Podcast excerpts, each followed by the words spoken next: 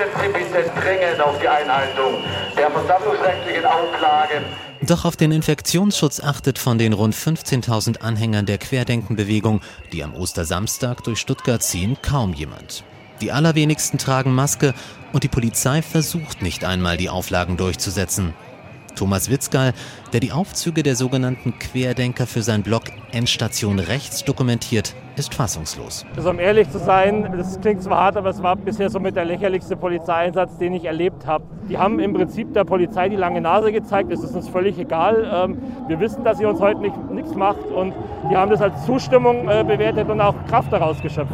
Weil die Polizei dem offen zur Schau getragenen Widerstand nichts entgegensetzt, wächst bei den sogenannten Querdenkern das Gefühl der Selbstermächtigung. Dazu kommen Fehleinschätzungen, so wie in Leipzig Anfang November.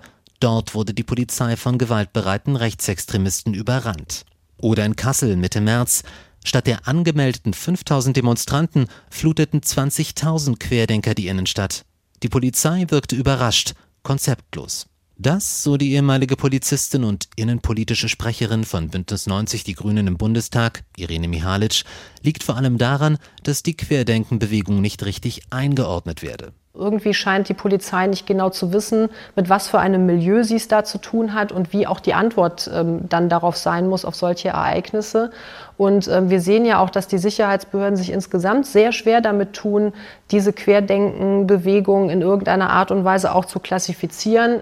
Mit dieser Einordnung beschäftigen sich Verfassungsschützer schon seit Monaten. Mittlerweile werden in vier Bundesländern Baden-Württemberg, Hamburg, Bayern und Berlin Teile der Querdenkenbewegung vom Verfassungsschutz beobachtet. Der Präsident des Thüringer Verfassungsschutzes Stefan Kramer fordert gegenüber dem ARD Politikmagazin Kontraste, dass die Bewegung auch bundesweit zum Verdachtsfall erklärt werden müsse. Wir haben es mit einer Bestrebung zur Diffamierung und Delegitimierung der freiheitlich-demokratischen Grundordnung seiner Institutionen dieses Staates zu tun, mit dem Ziel am Ende natürlich nicht nur für Chaos zu sorgen, sondern um diese freiheitlich-demokratische Grundordnung zu überwinden. Wir bewegen uns hier in einem Bereich, der längstens schon in dem Bereich der Verfassungsfeindlichkeit unterwegs ist. Er rechne damit, dass das Bundesamt für den Verfassungsschutz die Einstufung in Kürze vornehmen werde, so Kramer. Das würde nicht nur den Einsatz nachrichtendienstlicher Mittel ermöglichen, es wäre auch ein klares Signal an die Polizei, sich bei der Lageplanung gezielter auf die Aufzüge der Querdenkenbewegung einzustellen, mehr Personal für die Einsätze bereitzuhalten und die Auflagen des Infektionsschutzes konsequent durchzusetzen.